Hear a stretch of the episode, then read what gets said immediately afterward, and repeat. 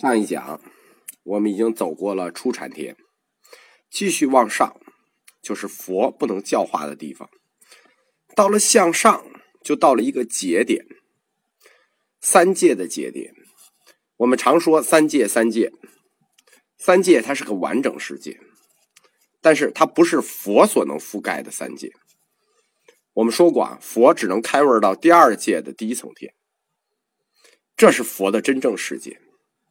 而三千大千世界里头包括的那些小千世界，包括的那些世界结构都是一样的。佛不能教化的部分，我们就可以不讨论了，因为佛都不能教化，我们讨论也没有什么意义。但是这里非常值得一说的是二禅天中间的一小层，就二禅天分为四层，一小层二禅天的光阴天。我们说啊，本体论要回答是：世界是什么？我是什么？我们经常问一个哲学问题，就是我从哪里来？人从哪里来？我从哪里来？意味着是想问人这个种从哪里来？人从哪里来呢？那就在佛教世界的构成里，人从二禅天的光阴天里来。这个二禅天也分为四层。叫做光天、少光天、无量光天和光阴天。那三禅天的叫法跟它是完全一样的，嗯，就不是光，就改成净，干净的净，就是净天、少净天、无量净天，这个变净天。整体上来说，二禅天和三禅天就是光或者净由小到大的过程。你看看它这个列：光天、少光天。无量光天和光阴天，它就是从小到大的过程。二禅天的特点呢，看名字就看出来了。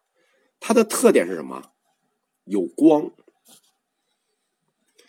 二禅天的构成是佛教世界里最具科技想象力的东西。大家不要忽视这个有光的概念。基督教里，上帝上来就是说，这个世界要有光。光是所有宗教里都非常重要的概念，而佛教里头这个二禅天的构成，谈的就是世界本源知识的一种设想，而且这种设想非常独特，在所有文明里都独树一帜。啊，基督教就很很很低级了，就不叫很低级，基督教就很浅了，上来就说要有光就完了。但佛教的设想很复杂，中国没有，西方也没有。人这个物种的始祖，就是欲界六道里这个人道的始祖是从哪里来的呢？是从光阴天来的，是从光阴天到凡凡天，从凡天到欲界，一级一级下台阶就跟坐台坐电梯一样，最后直接到了大地上。那么诸天之间，就凡天之间，凡天以上的这个色界诸天之间，他们如何传递信息呢？包括人类的始祖，在光阴天里，人类的始祖如何传递信息呢？声音、语言肯定不行啊，表情那就表情包，这也不行。他们用什么？他们用光，就是诸天之间是用光来做沟通的。我们人类的始祖在光阴天里头，自身可以发光，不是像。基督教是说的要有光，而是我们的始祖自己就有光，用光来传递信息，用光来互相交流。这种光呢，又分两种。世纪经上记载的，这个我们这个始祖身上的光啊，有两种，一种叫显色，一种叫形色。什么叫显色呢？就是光的颜色，赤橙黄绿青蓝紫。什么叫形色呢？就是光的强度，啊，就是越来越大，越来越小，完美了。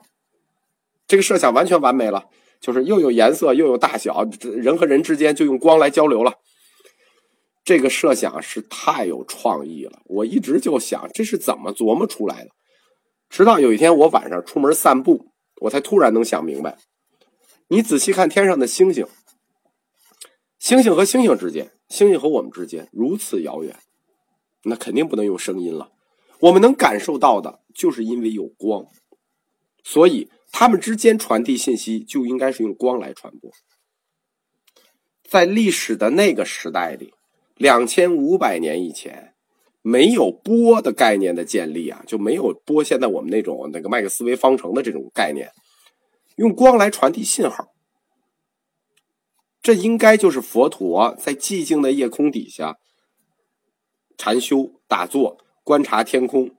受星星发光的启发所设想出来的，所以说这当然这是我的设想啊，就我认为佛陀可能就是晚上夜观天象，就是构思出的这个概念。我我经常说啊，佛教它是用了唯物主义的方法论，就是它是真的观察事物的，观察自然的，用唯物主义的方法论，但是呢，却得到了唯心主义的世界观，所以有的时候。佛教的举例，或者佛教的拆分，就会显得特别有说服力。为什么呢？因为他用了唯物主义的方法论。佛教对世界的本初构成，它不像中国古代神话一样给你的瞎编，什么盘古开天辟呀、女娲造人呐，不拉不拉的。印度这个瞎编工作呢，在婆罗门教阶段，就是在吠陀文明阶段，四吠陀里都给你编完了。而佛教对这个世界的本初构成，它不是瞎编的，它是经过大量对自然的观察和深思熟虑的。就是说，观察是什么？观察是为了让他这个理论符合现实条件；深思熟虑是什么？是为了让他这个理论符合他的哲学基础。他的哲学基础什么？因果链条，尤其是要符合他提出来的这个因缘说这个概念。大家要了解啊，印度思想界，古代印度思想界，包括到现在为止，它一直有两个特点。这个两个特点是值得我们全世界思想界学习的。第一个特点叫做学术宽容，什么意思？你说什么都行，你提什么理论都行。第二个就是公开辩论，就不许背后打棍子，公开辩论，接受所有人的质疑。在印度学界啊。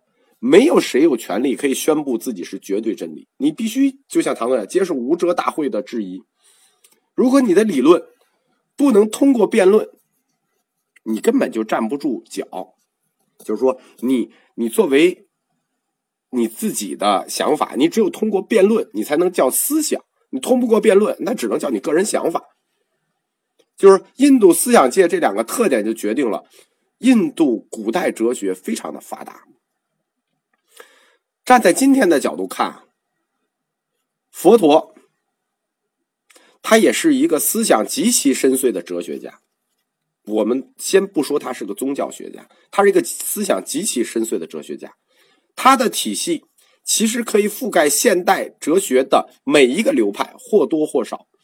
其思想深度和对世界观察的厚度啊，可以这么说，后世再没有单个哲学家可以与其匹敌。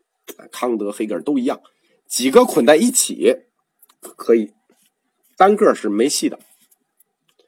而且佛陀的理论设想，不光是有观察和假说，它是有哲学意义的。就是说，这个人在光阴天逐渐下降成为人，不光是观察上的假说，有哲学价值。人类的始祖从光阴天降到凡天。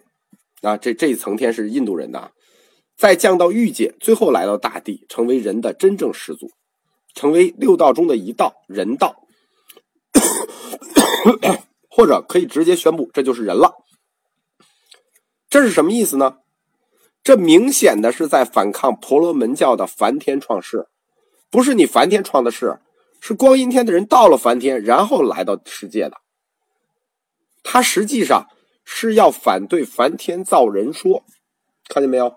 这个光阴天的设计，刀藏在最后呢。